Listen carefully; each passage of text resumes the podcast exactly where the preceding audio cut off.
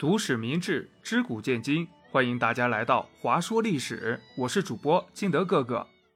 上集啊，我们说到武王伐纣，在这个故事里面有两位非常有名的人物，一位是姜尚姜子牙，另外一位呀是周公。今天呢，我们就来先讲一讲这姜尚姜子牙的故事，名叫姜太公钓鱼。话说呀。在很久很久以前，渭水边上突然就来了这么一个奇怪的老头儿。哪儿奇怪呢？咱们呀都知道，钓鱼要用弯着的鱼钩才能钓到鱼。但是这个老头钓鱼呢，他用的呀是一个直直的鱼钩。别人好心告诉他：“哎，大爷。”你用的是直钩，那鱼呀咬不住，怎么能钓到鱼呢？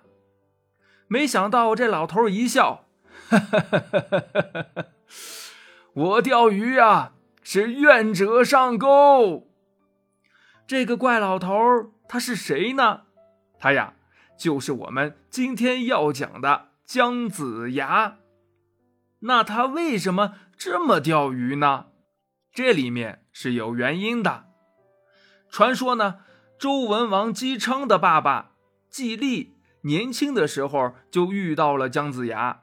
季历跟姜子牙聊了一会儿以后，感觉姜子牙实在是太有才华了，于是就想请他来帮助自己治理自己的诸侯国。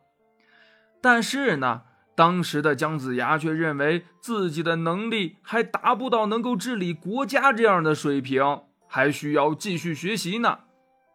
于是他就承诺季历，等自己学成归来以后，一定会帮他去治理国家的。但是呀，他们又都害怕对方忘记了自己的样子，于是就约定了，等姜子牙学成归来以后，就在渭水边上用直钩钓鱼。姜子牙也说呀，那到时候也请国君您务必亲自来请，因为这样就可以让天下的人都知道周朝的国君求贤若渴。等到回去以后呢，季历就经常跟大臣们说呀，有一天会有一个大圣人来帮我治理国家的。大臣们都问呢，这个大圣人他是谁呀？季历肯定不能说呀，要是说了，被其他的国家抢去了怎么办呢？于是季历就骗大家说。呃，这个，这这是我卜卦问了神灵以后，神灵告诉我的，我自己也不知道会是谁呀。后来季历在临死前告诉了姬昌，那个要来帮我治理国家的大圣人，他就是姜子牙。我跟他约定了，等他学习回来以后，就会在渭水边上用直钩钓鱼。哎呀，我马上就不行了。这件事儿呀，你可千万要记住。当你听说有个人在渭水河边用直钩钓鱼的时候，你一定要亲自去请他。你听见了吗？啊，呃，再有啊，这个事儿千万不要告诉任何人。说完呀，季历就去世了。再说这个姜子牙，他是非常的爱学习。发誓学不好不出山，结果他这一学就学了四五十年，连姬昌都怀疑他爸爸是不是骗他的了。终于这有一天，姜子牙七十多岁的时候才学成出山，于是赶紧跑到渭水河边去钓鱼。姬昌听说后才知道他爸爸呀没有骗他，那个姜子牙果然回来了。姬昌为了让满朝大臣重视，于是就自己卜了一卦。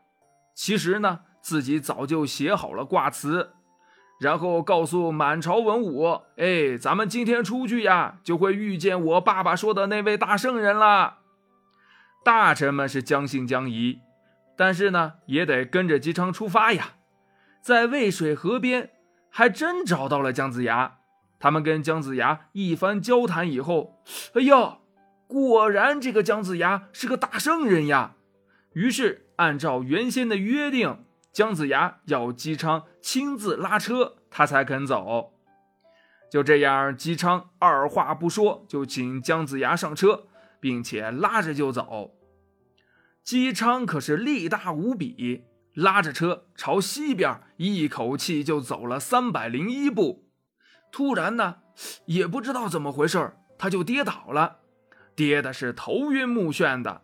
爬起来以后，姬昌发现，哎呀，方向搞错了，糊里糊涂的。拉着车又朝东边走了五百零七步，终于是体力不支，他瘫倒在路上了。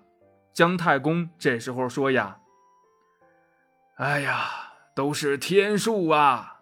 西伯侯，你一共走了八百零八步，我就保你周朝八百零八年。”姬昌一听啊，只有八百多年，哎，那不行，那不行，那不行。那那你这样，先生，我继续拉行不行？姜子牙说呀：“哎，天数如此，兴衰存亡自有定数，不可强求啊。所以呀，往西走的就是西周，有三百零一年；而往东走的就是东周，有五百零七年。周朝的江山共有八百零八年的历史。”这前三百零一步呢，由于姬昌步履稳健，所以西周是国富民强、繁荣昌盛。后边那五百零七步走的是跌跌撞撞，所以历史上就出现了战国七雄，最后跌倒趴下、五体投地，所以也就出现了春秋五霸。小朋友就问了：“那金德哥哥，这是真的吗？” 这呀，当然只是一个传说。后来文王去世以后，武王在姜子牙的辅佐下，最终战败了商纣王，建立了夏朝。后来呀，人们还将姜子牙的这个故事改编成一个歇后语，叫“姜太公钓鱼，愿者上钩”。好了，本期的节目就到这里，感谢您的收听。喜欢本栏目的话，欢迎您的点赞、评论和转发。但不接受小朋友们的打赏哦，谢谢大家，我们下期节目再见，拜拜。